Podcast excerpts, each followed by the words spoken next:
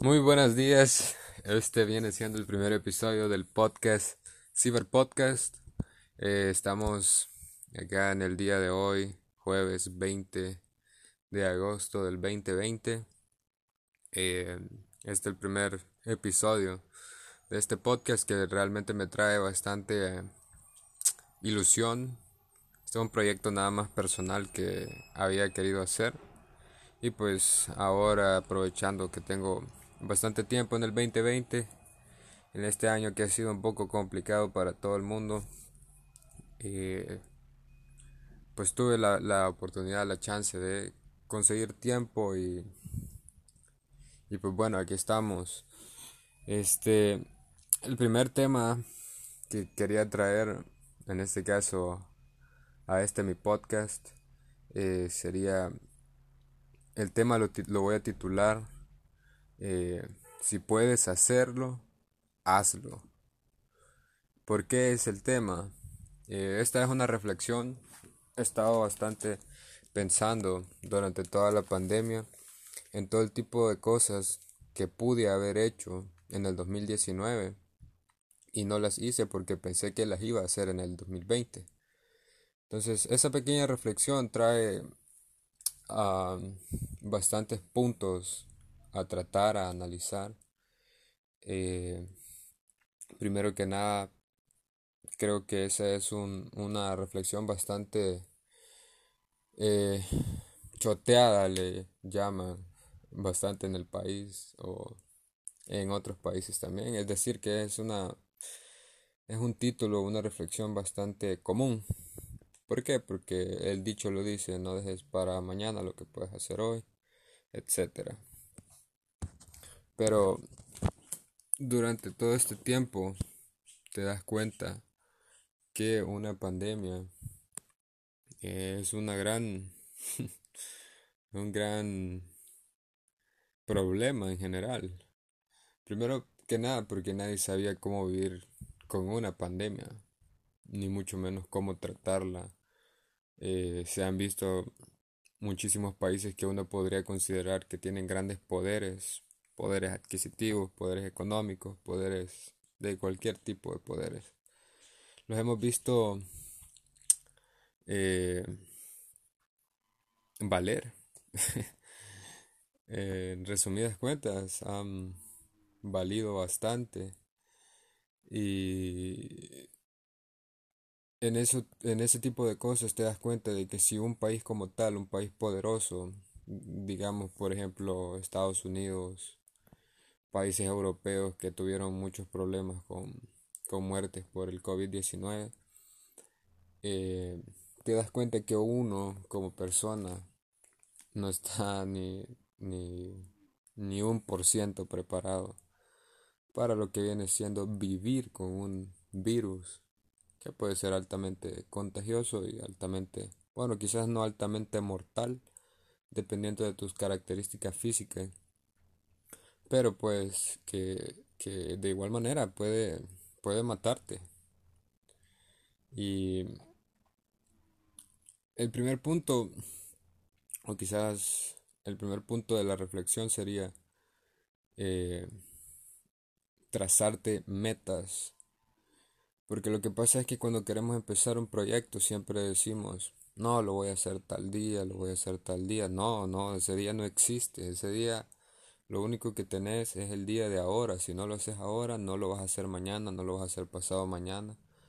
Porque siempre vas a estar pensando en darte más tiempo y en salir de tu zona de confort, quizás para hacer lo que querés hacer. Lo cual mm, hasta cierto punto no, no, no, no termina de ser lo que vos estás buscando, no termina de ser lo que a lo que querés llegar. Eh, Ciertamente, trazarte una meta te va a definir eh, tu avance, porque si tienes una meta bien establecida, vas a saber hasta dónde vas a llegar, cómo vas a llegar ahí y qué vas a obtener al llegar a esa meta. Quizás, y, y no confundamos una meta con un logro, porque una meta puede ser un pequeño paso para un logro. Entonces, es bien eh, importante definir cuál es una meta y cuál es un logro. Para mí una meta es decir, me voy a levantar el día de ahora a las 6 de la mañana a hacer eh, ejercicio, porque en un mes voy a estar de tal manera. Entonces mi meta el día de ahora es levantarme temprano y hacer ejercicio, pero mi logro al final es como mi cambio físico va a ser en un mes. Entonces, si yo le pudiera decir al Diego del 2019, Diego, hace esto, pues sería ese, plantearme algunas metas en proyectos personales eh, y intentar la manera más rápida de materializar mis ideas. Creo que eso es lo más crucial a la hora de, planificar un proyecto personal. Sinceramente, sea cual sea tu objetivo, sea cual sea tu meta, eh, es bien importante definirla y es bien importante saber por qué lo querés. Es decir, mucha gente piensa demasiado qué es lo que quiere, pero no se dan cuenta de qué es lo que realmente quieren porque están encerrados en su zona de confort. Eh, la zona de confort creo que siempre ha sido y siempre va a ser en el ser humano uno de los más grandes impedimentos a realmente alcanzar todo tu potencial porque estamos quizás asustados de nosotros mismos, o sea, nos sentimos tan cómodos estando donde estamos, que no nos interesamos por realmente demostrar hacia dónde podemos llegar, cómo lo podemos hacer y todo el potencial que está ahí dentro, pero que nunca ha sido explotado.